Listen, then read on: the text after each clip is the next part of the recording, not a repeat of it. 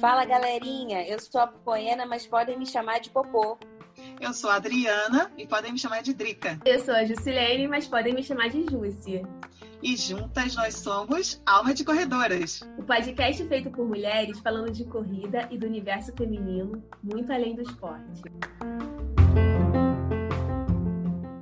E aí, galerinha, sejam muito bem-vindos, muito bem-vindas ao nosso 13 terceiro episódio. Na verdade, é uma continuação do nosso episódio número 12, porque nós estamos no mês de outubro, outubro rosa.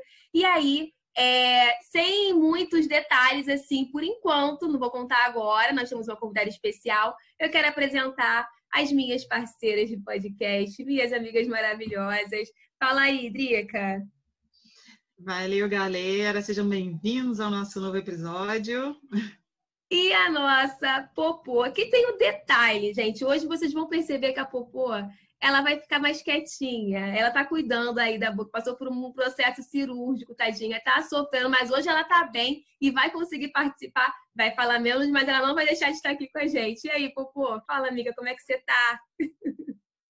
Fala, galerinha, tudo bem com vocês? Hoje vou ficar quietinha, só assim, né, para tagarela deixar de falar um pouco. Mas é isso, estamos juntos em mais um episódio. E aí, para apresentar a nossa convidada, vou falar agora, né? A gente, como tema é Outubro Rosa, a gente resolveu chamar uma pessoa que é corredora, que está envolvida no mundo da corrida igual a gente, né? Que gosta de correr, gosta de esporte e que passou pela, pela, pela situação que a gente está tentando aqui, né? Prevenir, fazer a campanha de prevenção de diagnóstico precoce. Então, nossa convidada, Debs Aquino, muita gente já conhece, né?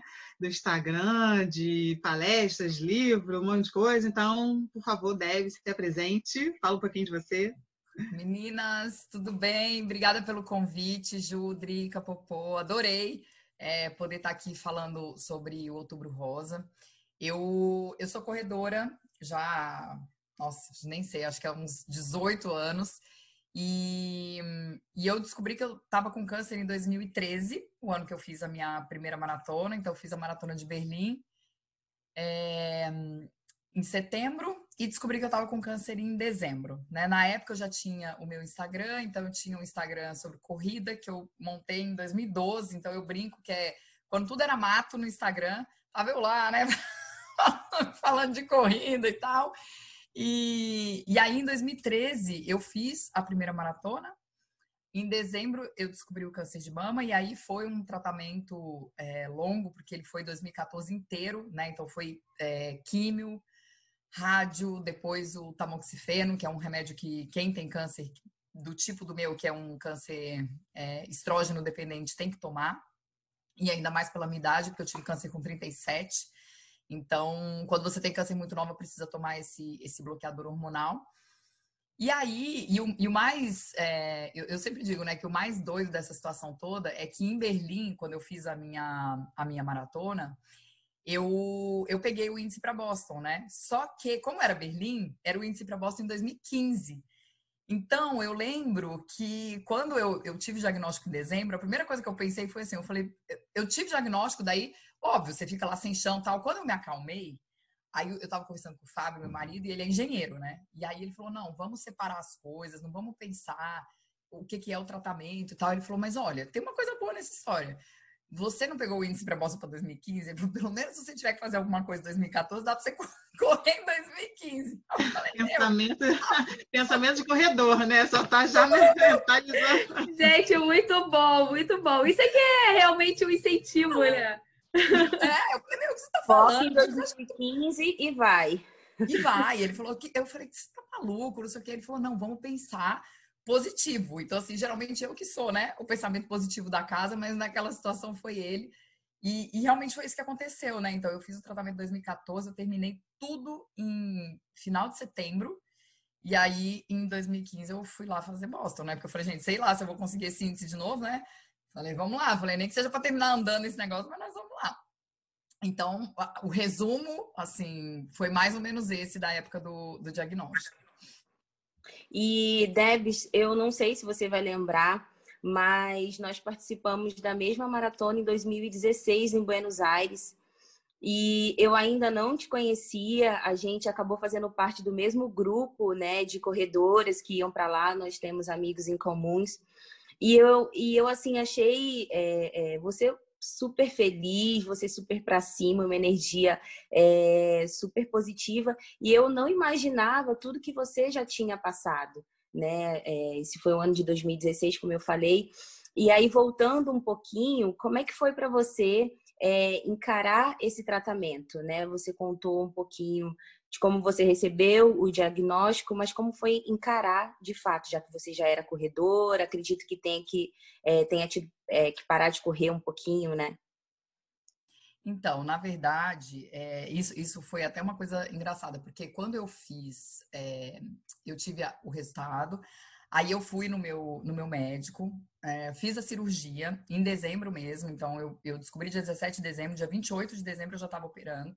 Então, eu fiz a mastectomia bilateral, fiz a reconstrução na mesma cirurgia e todo o material foi para biópsia para ver se eu ia precisar fazer quimioterapia ou não. Porque, a princípio, o que, que, o que, que aconteceu? Eu tinha 12 nódulos.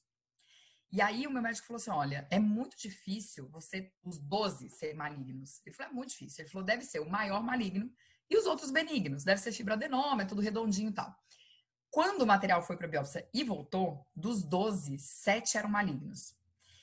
E aí ele me ligou e falou assim: olha, ele falou, você tá dentro de 1% de uma estatística de raridade. Eu falei, ah, falei que falei, eu não poderia ser a estatística de raridade que ganha na Mega Sena, né? Eu falei, ah, tudo bem, falei, vamos lá, perdi minha chance de ganhar na Mega Sena aqui.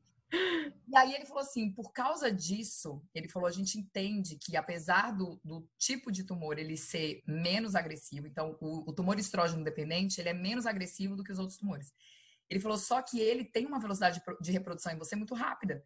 Porque em abril eu fiz o controle, eu tinha quatro nódulos, que todo mundo pensava que era benigno. Só que em agosto, quando eu fiz o controle de novo, eram oito. Em dezembro, quando eu fiz a biópsia, eram doze. Então, e foi esse meu médico que falou, porque eu já eu tava meio com uma intuição, só que como eu ia fazer a maratona, é aquela história, né? Eu ia fazer a maratona e eu queria ouvir que eu não precisaria fazer nada. E o médico que eu fui falou para mim: "Não, isso é benigno". O que que eu queria ouvir? Que era benigno, né? Aí eu falei, beleza, falei, benigno, tá bom.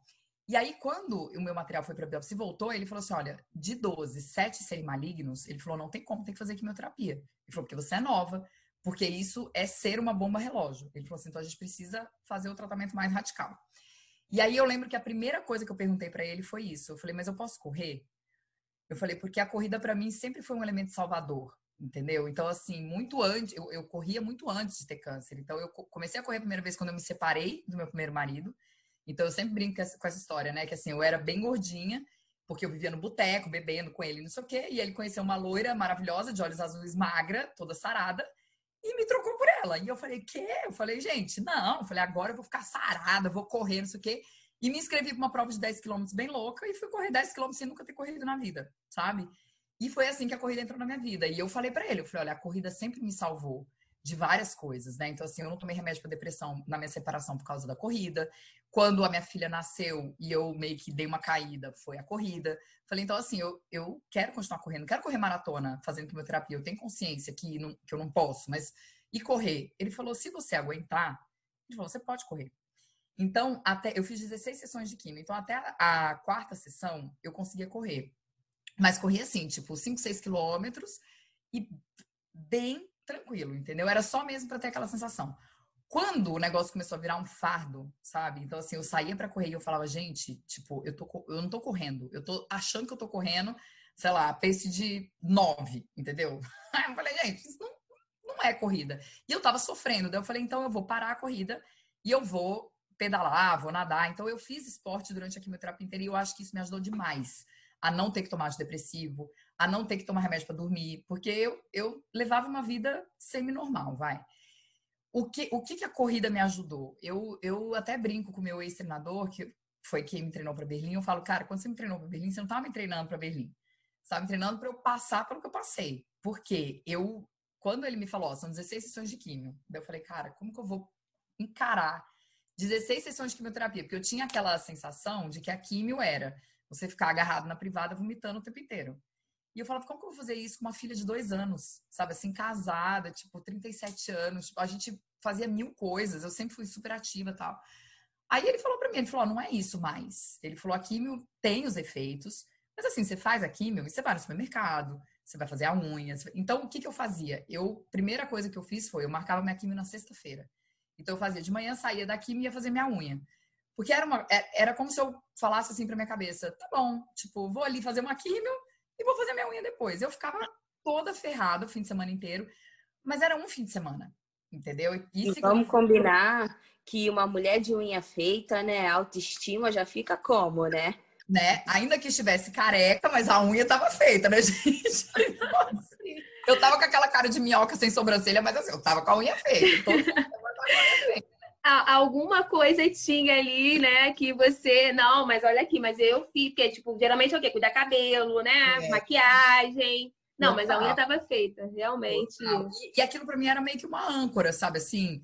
E eu falei, beleza. E aí eu comecei a pensar o seguinte, eu falei, bom, falei, quando eu fiz a maratona, eu lembro que meu treinador falava muito para mim assim: "Não fica preocupada lá no 42". Ele falou, ele falou, se preocupa com cada quilômetro. Ele falou, porque cada quilômetro você vai ter que usar uma coisa. Então, no primeiro, você vai estar super entusiasmada, tal, você vai ter que usar paciência. Ele fala, eu juro por Deus que ele falava isso para mim de Berlim.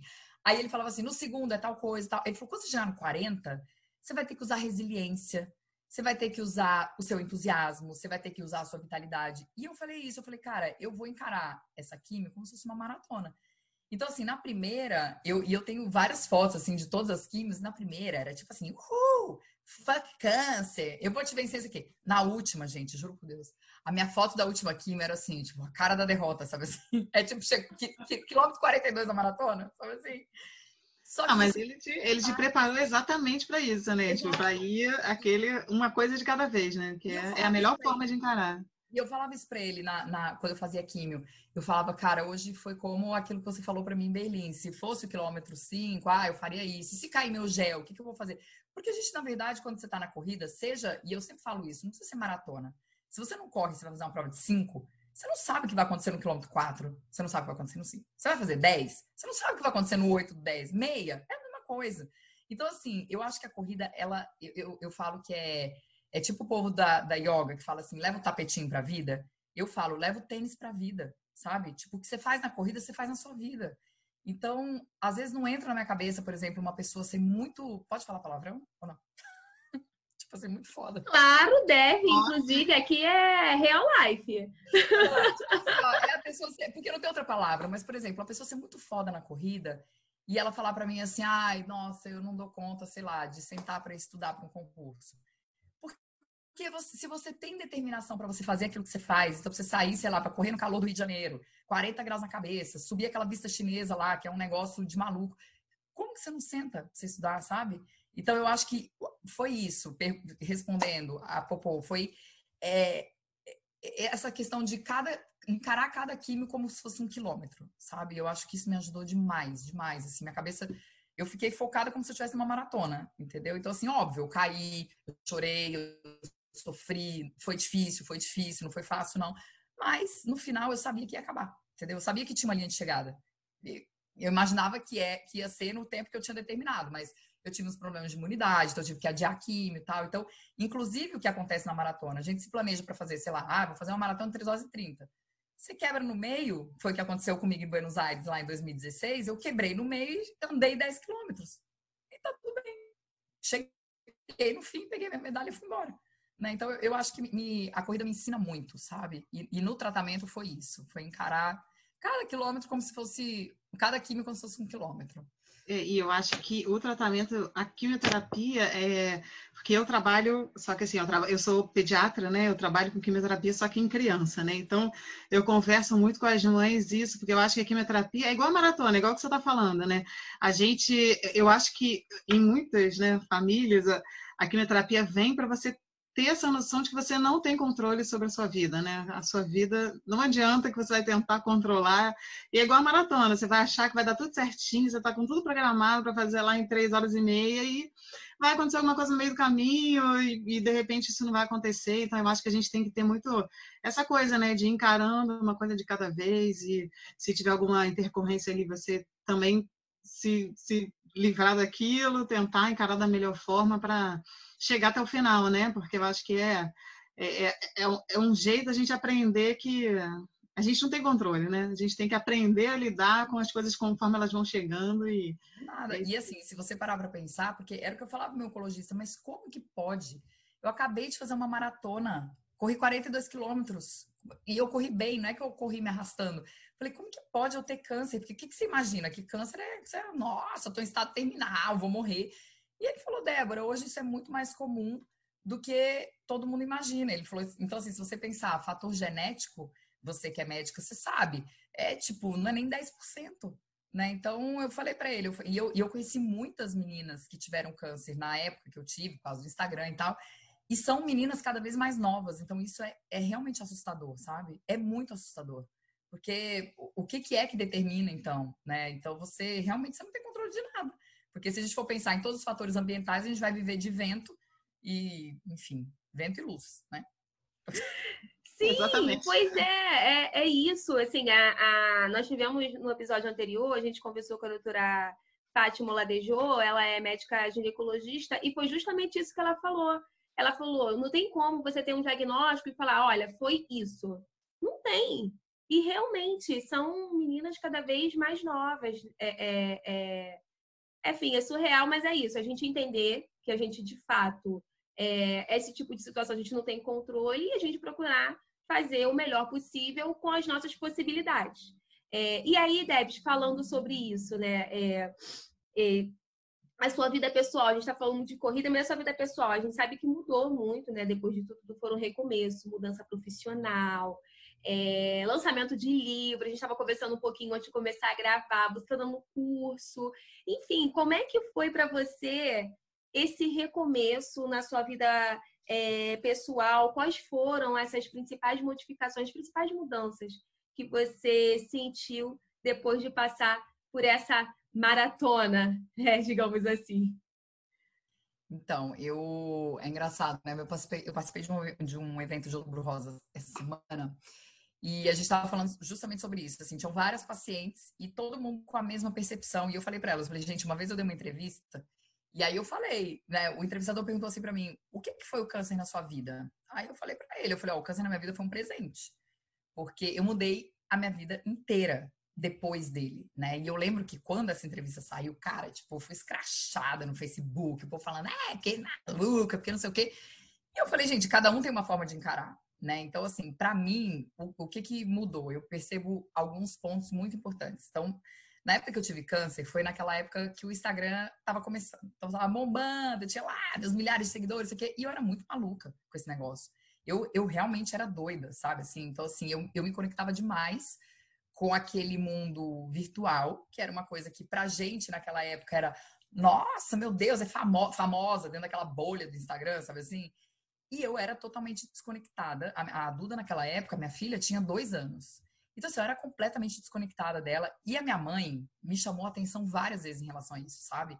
Ela falou, minha filha, ela olha para você como se dissesse assim, eu estou perdendo a minha mãe. E eu falava, mãe, deixa de ser maluca, para com essa história, não sei o quê. E quando eu tive o diagnóstico, eu estava bem na frente da Duda. Bem na frente. Tipo, meu médico me ligou, a Duda estava na minha frente.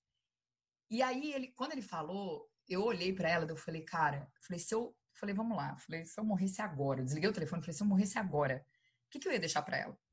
Hoje ia deixar nada. Eu ia deixar medalha, ia deixar uns troféus aí que eu ganhei, umas provinhas da track and field.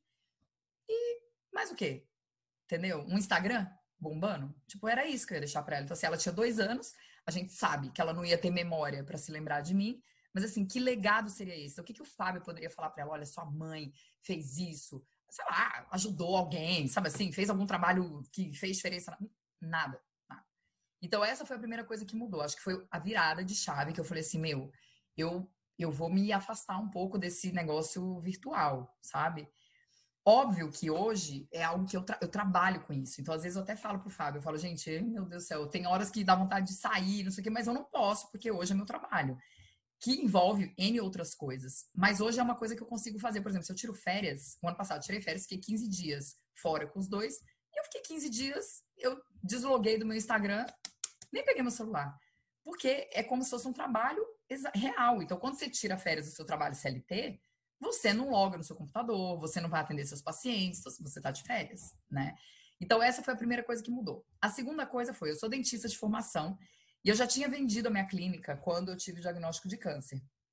É, e aí, o que, que aconteceu? Eu, na época do tratamento, eu era tipo, essa pessoa que a Popô falou depois, né? Que ela falou, me conheceu lá em, em Buenos Aires, nossa, muito feliz, muito animada, isso aqui. E eu era essa pessoa durante o meu tratamento.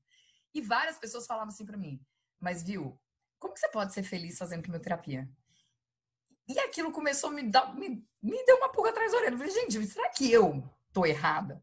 Tipo assim, será que, que eu ia fazer quimio? E eu lembro que eu chegava lá com as outras pacientes, e eu falava, gente, e aí, não sei o que, não sei o que lá. E tinha uma senhora que fazia química, ela falava assim para mim, toda vez ela fazia no mesmo dia que eu, e ela falava assim: Filha, você é meio doidinha, né? Porque você chega aqui. A doida da químio. É, a doida. olha, eu falei, eu não é que eu, tô, eu gosto de vir aqui, entendeu? Eu não gosto de vir aqui fazer químio, mas se eu posso encarar de uma forma melhor, por que, eu vou ficar me lamuriando o tempo inteiro? E aí foi quando eu comecei a estudar sobre felicidade, comecei a fazer uns cursos, eu estava em casa, porque eu não, né, não estava trabalhando, eu falei, meu, eu vou começar a fazer uns cursos. E aí comecei a fazer uns cursos é, online de umas universidades americanas sobre ciência da felicidade. Eu falei, eu quero entender isso. E aí eu comecei a fazer esses cursos e eu comecei a ficar enlouquecida, porque eu falei, gente, eu não tô errada. Tipo, eu construí uma base, então assim, eu sei que é um estado, que é ser feliz. Eu tô passando por um momento difícil, mas esse estado de felicidade, ele me sustenta. E aí eu falei, puta, eu quero estudar isso. E aí eu comecei a estudar, estudar, estudar no, no ano da minha químio. E quando eu terminei, eu falei pro Fábio, eu falei, é com isso que eu quero trabalhar, eu quero ajudar as pessoas. E aí eu comecei a fazer, aí eu fiz várias formações, então eu fiz a formação em coaching, aí depois eu fui fazer a formação em psicologia positiva, e aí eu não parei mais e comecei a trabalhar com isso. Então, primeiro eu pensei, não, eu quero trabalhar só com mulheres com câncer. Só que aquilo me remetia muito à minha história, e aquilo foi me fazendo mal. Aí eu falei, gente, não quero mais trabalhar com mulheres com câncer. Então, eu quero trabalhar com todo mundo, pode ser mulher com câncer, sem câncer e tal, mas eu quero trabalhar com felicidade especificamente. Então, isso foi algo que mudou na minha vida por causa do câncer. Eu não teria tido essa percepção se eu não tivesse passado pelo tratamento. Então, isso foi uma outra coisa. E essa questão realmente da conexão com as pessoas que importam, sabe? Eu acho que é, quem tem câncer, principalmente de mama, que é, são as pessoas que eu mais conheço, as mulheres têm um padrão, que é aquele padrão assim, é, de fazer tudo por todo mundo, aquela síndrome da Mulher Maravilha, sabe assim, que abraça, abraça, abraça, abraça, quer todo mundo embaixo da asa, quer resolver o problema da família inteira, do mundo, do não sei o quê. Não sabe falar não, sabe? Então, esses são os padrões. E eu comecei a perceber que esses eram padrões meus, sabe? E eu falei, gente, eu não, eu não vou, eu posso ter qualquer outra coisa, não vou ter mais câncer, não. Então, assim, eu, o Fábio fala, ele falou, gente, você saiu da pessoa que não falava não pra louca do não. Então, assim, tudo é não, não, não. Então, eu saí de um extremo para o outro. E depois eu acho que eu cheguei num equilíbrio, sabe? Uhum. Mas eu acho que isso foi algo que mudou muito na minha vida, no sentido de eu não me permito mais é, fazer coisas que eu não quero. Eu não permito, não, não me permito mais ter é, relações tóxicas no sentido até de amizade, às vezes a gente percebe, né? Então, assim, relação tóxica não é só marido e mulher. Relação tóxica são relações de trabalho, é, amizade. Então, quando eu percebo que aquilo me faz mal. Esses dias até perguntaram isso, ah, mas você simplesmente descarta? Eu falei, não, eu não simplesmente descarto, só que eu penso primeiro em mim. Então, assim, eu sofro? Sofro. Eu já encerrei algumas relações de amizade depois desse período que eu sofri. Mas eu falo, gente, eu, eu preciso pensar primeiro em mim. Porque eu sei o que eu passei por causa desse padrão e eu não quero mais. Então, isso, eu acho que essas foram as coisas, assim, na vida pessoal que realmente mudaram para mim, sabe? É, e tem muito a ver com isso, porque assim, a gente, é o que a gente estava falando antes, né? A gente não sabe das origens, fonte do câncer, o que que causa, mas uma das coisas que, que se sabe muito, não tem uma relação totalmente direta, mas a gente sabe que esse tipo de comportamento, né? Esse tipo de coisa que você está sempre guardando coisa, não só relacionada a câncer, né? Outras doenças é, psiquiátricas, né, mentais, a saúde mental, fica muito relacionado quando a gente está nesse ciclo, né, que você estava falando aí, de estar tá sempre preocupado em agradar todo mundo, sempre querendo ser o melhor o tempo inteiro. Isso traz muita coisa ruim para a gente, né? Pra, não só o câncer, mas tudo, né? Que a gente a gente vive uma vida ali. Eu acho que o câncer é uma coisa que aparece para você ter esse estalo, né? De peraí, vou mudar alguma coisa, né? Tentar fazer com que a vida fique de uma forma mais, mais fácil, né? É o que você falou, né? Você sabe que na época que eu fiz meu tratamento, é, uma frase que eu falava para mim o tempo inteiro, o tempo inteiro eu falava, Débora, se você não parar a sua vida vai parar por você. Porque eu, eu, eu acredito muito nessa história dos sinais, sabe assim? Tipo, o universo vai mandando os sinais. E antes de eu ter câncer, uns dois anos antes, eu tive uma sequência de muitas lesões. Muitas lesões. Até eu fazer Berlim. E eu falava assim, ah, gente, isso aqui, isso, isso aqui. Só que quando eu, hoje eu olho para trás, eu vejo que era um padrão do, desse mês da Mulher Maravilha. Então, assim, eu vou correr com dor mesmo, porque eu sou foda, porque eu aguento, porque dane-se, eu vou acordar quatro horas da manhã, porque eu não preciso dormir, sabe? Então, eu era essa pessoa. E aí, depois, quando eu tive câncer, eu falei, cara, eu nunca mais vou ficar também repetindo esse padrão. Então, quando eu começo a ficar muito acelerada, porque eu sou assim por natureza, mas na hora que eu começo a acelerar demais, eu lembro dessa frase. Eu falo, se você não parar, a vida vai parar por você. Então, hoje é algo que a gente é, tem como regra lá em casa, sabe? Então, cara, a gente, eu trabalho com internet, mas quando dá, sei lá, 8 horas da noite, não tem mais essa. Ninguém vai comer com tela, ninguém vai comer com celular, o celular fica lá, iPad, tudo guardado dentro de uma caixa. Porque senão a gente entra nesse movimento acelerado mesmo, de você se conectar com coisas que não importam entendeu? Na verdade. E a gente tem que ter essa consciência de que ninguém é insubstituível, né? Você nunca é insubstituível em lugar nenhum, né? Às vezes a pessoa fica naquela neura do trabalho e da internet mesmo, da rede social, e que tem que estar ali presente o tempo inteiro. E, na verdade, sim, é isso que você falou. Uma hora, se acontecer alguma coisa com você, alguém vai botar outra pessoa no seu lugar e vai fazer o que você faria, e quem vai se tá mal e doente, precisando se tratar é você, né? Não tem essa. Você não precisa acabar com tudo, né? Se acabar para poder tentar ser a melhor do mundo. Né? E outro ponto, assim, que eu queria, que eu achei bem legal a Debs abordar, que acho que é a, a questão do controle emocional, assim. Eu, a minha mãe, ela faleceu de câncer, né? E assim, foram oito meses de quando ela descobriu, quando a gente descobriu, até ela falecer. E a minha mãe também era uma pessoa extremamente ativa, e eu, ela não teve esse controle, talvez, né? E assim, de um dia para o outro, a afeição da minha mãe ela mudou, ela ficou mais cabisbaixa. É, ela, eu acho que o grande problema dessa doença, assim, no câncer no geral, eu acho que vem muito do emocional, né? Da, da, da pessoa receber a notícia e ela mesmo se deixar consumir por aquilo. Ninguém quer ter câncer, né? Mas eu acho que talvez encarar do jeito que você, Debs, encarou é, foi uma alternativa muito legal.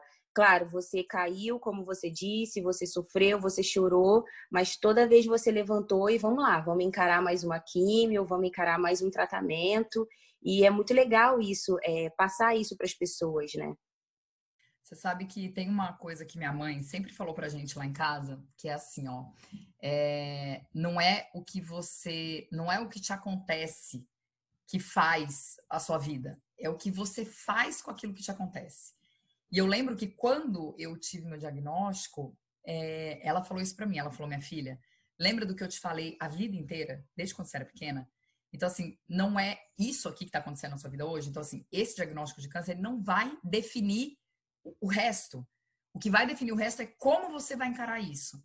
E eu vi acontecer com muita gente. Então, assim, com mães de amigas minhas, a mesma coisa que aconteceu com a sua mãe assim, de estar tá ótima, maravilhosa, correndo, super ativa, não sei o quê, tem o diagnóstico e morre em três meses. Aí você fala assim, gente, mas vamos lá. A pessoa estava ativa, indo para academia, fazendo pilates, fazendo musculação, não sei o quê, e em três meses ela morre. Né? E aí, quando você olha como é que a pessoa estava, você vê exatamente essa queda do emocional. Então, assim, é como se ela se entregasse mesmo, sabe? Então, isso foi um negócio que minha mãe sempre ensinou pra gente em vários momentos da nossa vida, para mim e pra minha irmã, e quando eu tive o diagnóstico, ela falou isso para mim. Ela falou: lembra daquilo que eu sempre te falei. Não é o que está te acontecendo, é o que você vai fazer com isso que te acontece. Então, isso é um negócio que eu trago para minha vida, assim, sabe, desde pequena. Então, tudo que acontece, sei lá, acontece uma coisa ruim, não é que você vai virar o ser mais gratiluz do planeta. Eu sempre brinco isso, ah, você vai virar positivo. Não é isso, mas, cara, aconteceu um negócio ruim, você vai sofrer, você vai chorar, você vai cair, você vai se recolher, mas você vai pensar assim, tá bom, duas coisas que eu sempre me pergunto: para que que isso está acontecendo comigo? né? E o que que eu posso fazer com isso? Então, assim, o que que eu posso fazer com isso? Que é o que eu falo para a Duda. Eu falei, vamos redimensionar seu problema. Esse problema agora, ele é pequeno, médio ou grande? Como que a gente pode resolver isso? Porque senão você entra numa espiral que é que foi a que eu comecei a entrar lá no começo, quando eu tive o diagnóstico do tipo, meu, ferrou, eu vou morrer, vou deixar minha filha, vou deixar meu marido, aí eu já imaginava o Fábio casando com outra mulher, sabe assim? Aí eu falava para ele, não deixa minha filha chamar outra mulher de mãe. Ele falou, meu, você tá maluca, tipo, você Você tá falando como se tivesse câncer terminal, entendeu? Imagina, coitada. Olha, Debs, eu vou te falar, assim, é engraçado você contar essa, essa história, porque 2000 e, 2016 eu não, não tinha, né? Na verdade, eu descobri a corrida de rua em 2017. É, tem pouquíssimo tempo que eu corro, mas eu, eu levava essa vida que você fala, de barzinho, de não sei o que e tal, já casada, né? Tô com meu marido 17 anos. E, e eu lembro que uma vez eu fui, é mesma coisa, fazendo rastreio e tal, aí tinha um nódulozinho que tava normalzinho, meio que contorno liso, e depois ele começou a mudar o contorno a ponto da, da médica me encaminhou para mastologista. Aí pronto, te encaminha para mastologista, já tá, né?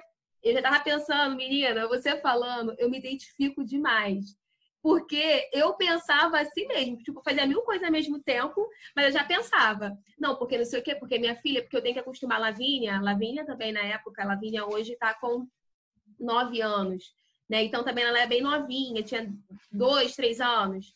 E eu não, porque minha filha tem que se acostumar a viver sem mim. Eu comecei, olha só, só porque eu fui para mastologista, eu comecei a botar ela para dormir na casa das minhas amigas. Dormir na rua com outras pessoas, para ela não pra se acostumar a não ter só Desse jeito. Olha que eu fui na caminhada para mastologista, olha só. E você falando, eu, fico só me identificando, falei, caraca, né? Como é que pode? E você realmente começa a pensar em um monte de outras coisas. Você começa a olhar, e olha que eu nem cheguei a passar por tudo que você passou, graças a Deus. Eu passei, é, fiz o, o, fiz uma, colocou um clipe na mama para ficar monitorando. Eu fiz lá é, aqueles amigos contraste, enfim, né? E agora eu fico, o, ela ficou observando é, aquele nódulo por um tempo, né? Tava suspeito, mas é, graças a Deus também deu tudo certo. E, enfim, aí hoje em dia eu só monitoro mesmo, não foi nada demais. Mas assim, como a nossa cabeça é, né? Eu fiquei pensando nisso, tipo, já falou com meu marido. E assim, o meu pai, ele teve um linfoma, né? Então, assim, toda essa maratona que você falou, eu vi acontecer com meu pai. Só que meu pai é aquela pessoa retraída, a ponto de ele, é, quando terminou o tratamento da, da, quimioterapia, enfim, que ele agora está monitorando e tudo mais, mas é, ele chegou a ser internado em hospital psiquiátrico, assim, ele ficou em depressão profunda. E eu vendo aquilo tudo com eles e assim, né, sendo e aquela síndrome, né, de querer ser forte e tal. Quando eu tive isso, foi na época que o meu pai estava passando por esse processo, já na parte psicológica, e eu não contei para os meus pais. Na verdade, se minha mãe ouvir esse episódio hoje, ela vai saber. Ela não sabia, se eu não contei para eles, ok? Porque eu não queria preocupá-los. Eu só contei para o meu marido, né? E, e só. E a médica do meu trabalho, que me ajudava muito, enfim, né? E, e que me, e, e, foi isso. Mas é muito louco tudo isso que você está falando e, e, é realmente extremamente importante a gente ter esse tipo de pensamento. Hoje o papai, graças a Deus, está tudo bem. É, ele conseguiu se recuperar e tal. É, eu também, né? Mesmo com esse susto, já deu para olhar para a vida também de outra maneira. Comecei a olhar mais para mim. Não, peraí, gente. Eu, e, e, gente, é incrível como você fala. Assim, eu pensava a mesma coisa se eu morrer amanhã, né? O que tenho que fazer? O que eu vou deixar para Lavínia? Então, é, é muito louco isso. E que bom que, é como você falou, né? Foi um presente nesse sentido. Que bom que você conseguiu ter todo um tratamento, enfim, fazer todos esses processos que a gente sabe que, infelizmente, hoje é todo mundo que tem acesso a esse tipo de serviço.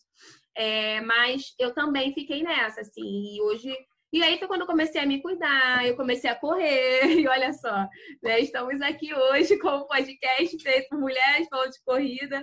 Então, é, é, justamente isso. Faz muito sentido isso que você fala. A gente, o que, que a gente faz né, com, com as situações que a gente recebe né, na, na vida. Com certeza. A nossa cabeça é muito doida, né, gente? É muito doida. E a gente vive essas histórias. Então, isso foi um negócio também que depois eu falei, tá, eu falei, vamos também, é, vamos nos ater ao da, aos dados de realidade, né? Porque senão a gente pira. A gente pira real. E aí, então, assim, chegando para os dias de hoje, como é que como é que tá para você assim? Porque você falou, né? Fez tratamento e aí voltou logo depois para as corridas. Você foi para Boston, né? Você falou depois de terminar. E como é que foi para você esse retorno aí às corridas? Como é que você voltou hoje em dia? Como é que tá seus seus planejamentos? Tem alguma Agora então, não tem muita prova presencial, né? Mas como é que você está? Você está treinando ainda? Como é que está sendo para você? Então, eu terminei, eu terminei o tratamento, aí eu tinha Boston para fazer. E eu falei pro meu oncologista, falei, porque eu terminei, é, eu lembro direitinho, acho que foi dia 24 de setembro de 2014. E aí eu falei para ele, eu falei, ó, oh, sabe o que acontece? Eu falei, eu tenho uma, eu já tinha aplicado, já tinha recebido, porque o tempo Berlim tinha sido super bom. Eu falei, ó, oh, eu tenho uma maratona para correr em abril do ano que vem, mas é óbvio que ele não sabia que maratona era 42 quilômetros. Daí ele falou assim, não, é, pode correr. Eu falei, então, eu falei, são 42 quilômetros. Porque você é maluca, você acabou de fazer quimioterapia, porque não sei o que, não sei o que lá, porque você vai ficar doente.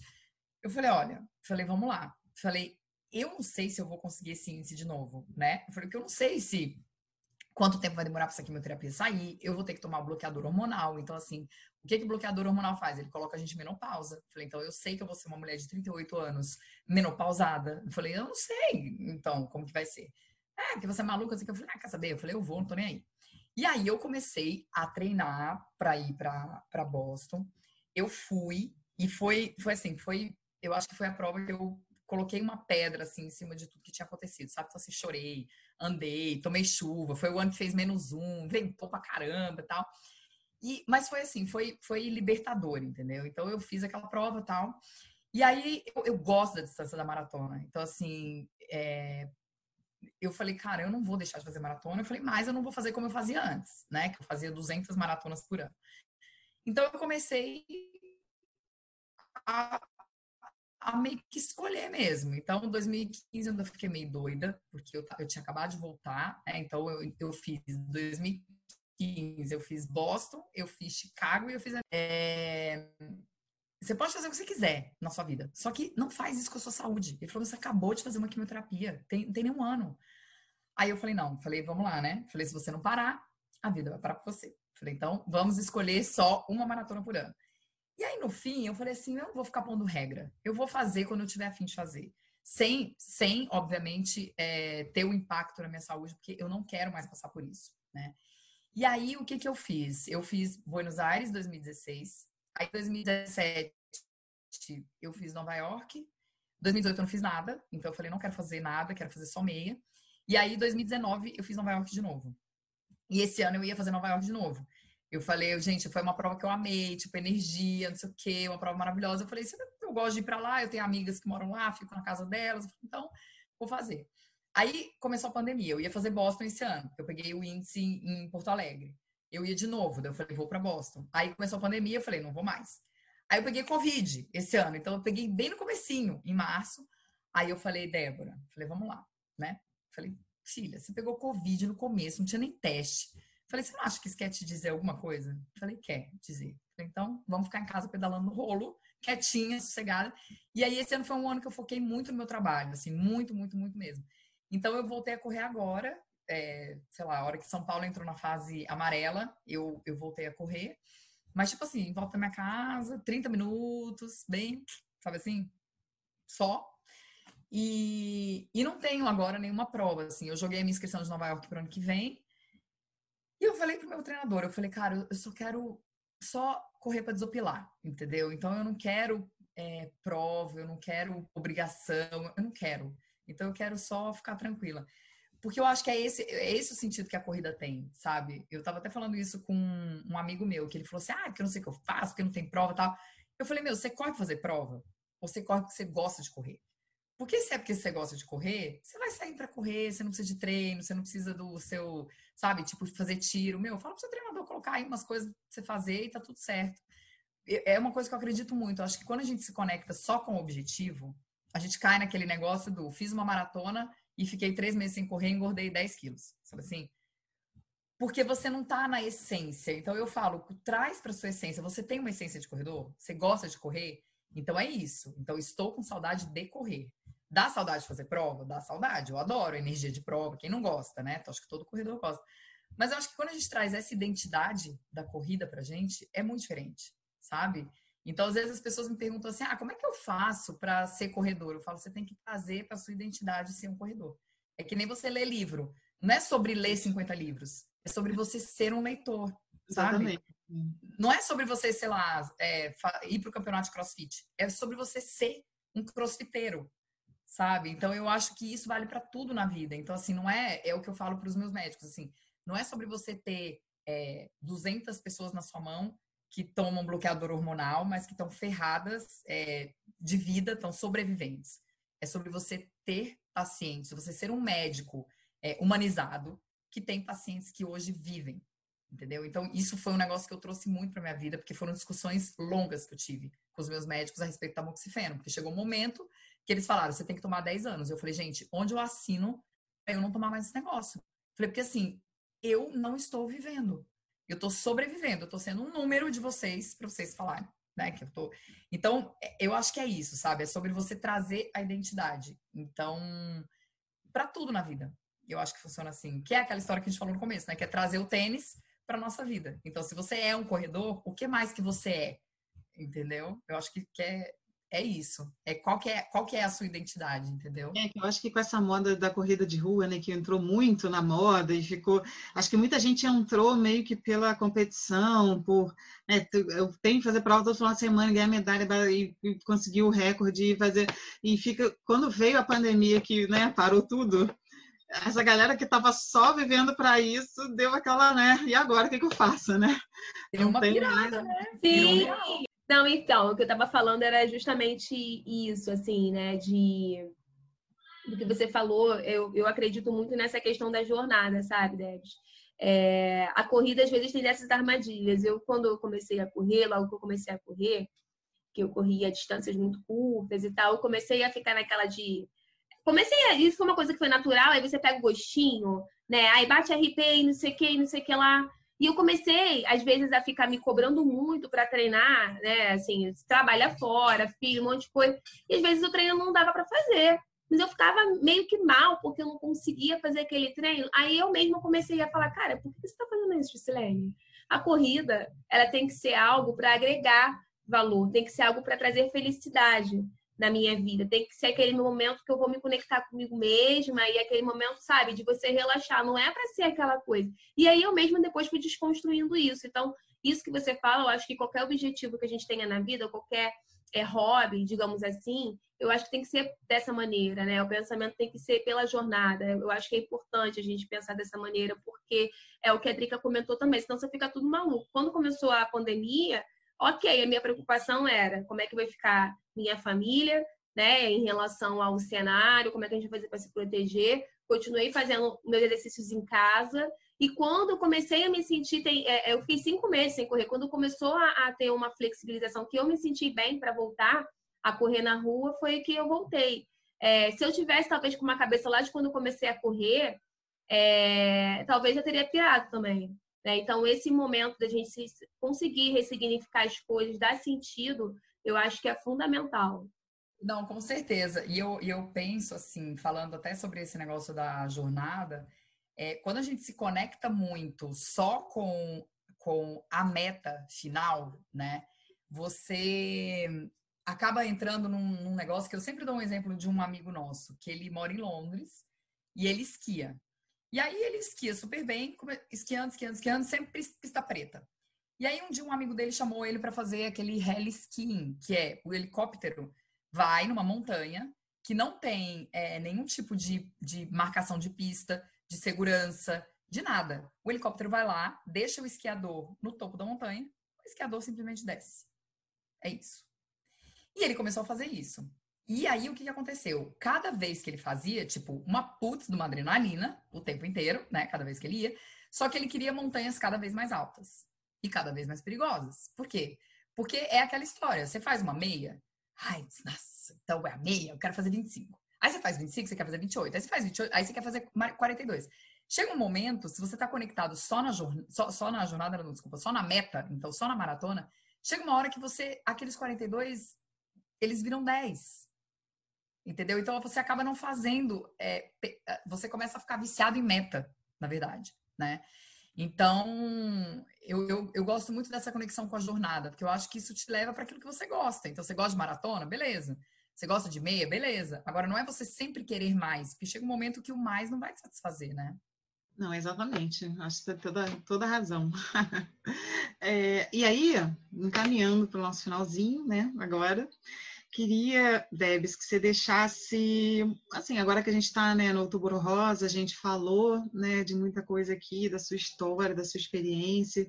Queria que você deixasse uma mensagem para as mulheres, as pessoas familiares que estão ouvindo a gente aqui, uma mensagem, o que, que você gostaria de passar, assim, uma mensagem que você gostaria que todo mundo ouvisse, pensasse, levasse para a vida?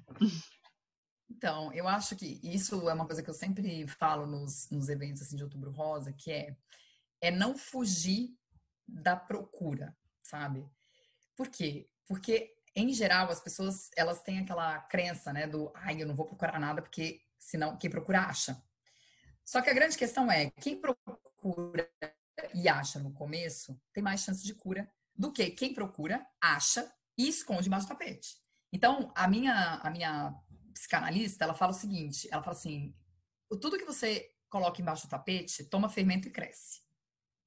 Então, é uma escolha de autorresponsabilidade você jogar para baixo do tapete e deixar crescer aquele monstro lá. E isso vale para qualquer coisa. Então, é, eu acho que, falando em Outubro Rosa especificamente, é essa questão de não fugir do diagnóstico. Então, sentiu alguma coisa? Procura ajuda. Né? Quantas e quantas pessoas eu conversei ao longo do meu tratamento que disseram para mim o seguinte: nossa, a sua história me fez procurar é, o diagnóstico de um nódulo que eu tinha há dois anos. Eu falo, gente, como você tinha uma coisa no seu peito há dois anos e você não procurava? Imagina, eu senti um negócio já no domingo. Eu liguei pro meu médico e falei, gente, pelo amor de Deus, tô com câncer, não sei o que, já fiquei desesperada. Então, eu acho que a mensagem principal, assim, de, falando de outubro rosa, é não fuja de algo que você encontra no seu corpo. Então, se você encontrou alguma coisa no seu corpo que é anormal, procure ajuda, porque quem procura acha, mas quem acha primeiro tem mais chance de viver mais tempo, né? Pelo menos é, é assim que eu penso, assim que eu vejo acontecendo. Exatamente, tem toda a razão. Concordo totalmente. Concordo. E ele sabe que foi também uma fala, né, da nossa médica, por justamente isso. É, procurem, acompanhem, é, monitorem, porque é, tem muito disso, né? Realmente a gente tem esse negócio de querer se esconder, né? Querer esconder e, e, e os dados estão aí, né? Quanto mais cedo você consegue ter realmente mais chances. É, bom, Debs, foi muito bom conversar com você. É, queria agradecer demais. É, foi um papo muito gostoso. Eu tenho certeza que vai inspirar muita gente que está nos ouvindo. Você já inspira muita gente através do seu trabalho nas redes sociais, como você mesmo já falou.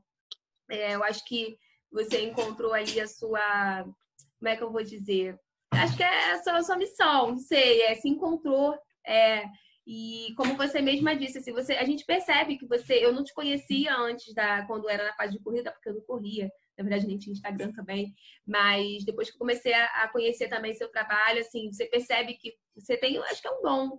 Né? E, está usando isso para algo tão bom. Então, muito obrigada, é, obrigada mesmo, de verdade, em nome de nós três, né, meninas da Uma de Corredoras. E aí, pessoal, depois contem pra gente o que vocês acharam e até o próximo episódio. Tchau, tchau. Tchau, tchau galerinha. Obrigada, obrigada pelo convite. Beijo. Tchau, tchau.